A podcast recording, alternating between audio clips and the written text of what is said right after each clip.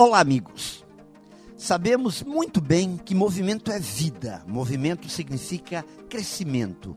Que quanto mais nos mexermos, seja físico ou mentalmente, quanto menos sofá e televisão, melhor para a vida.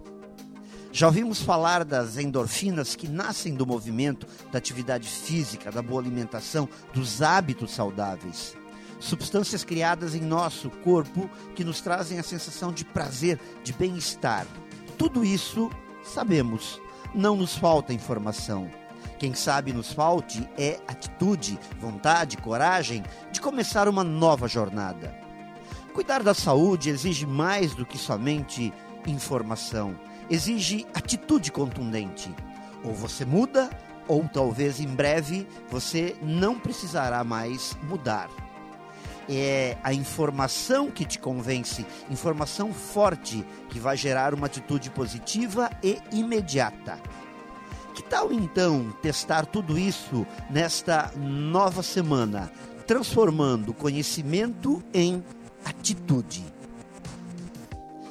Pense nisso e saiba mais em profjair.com.br.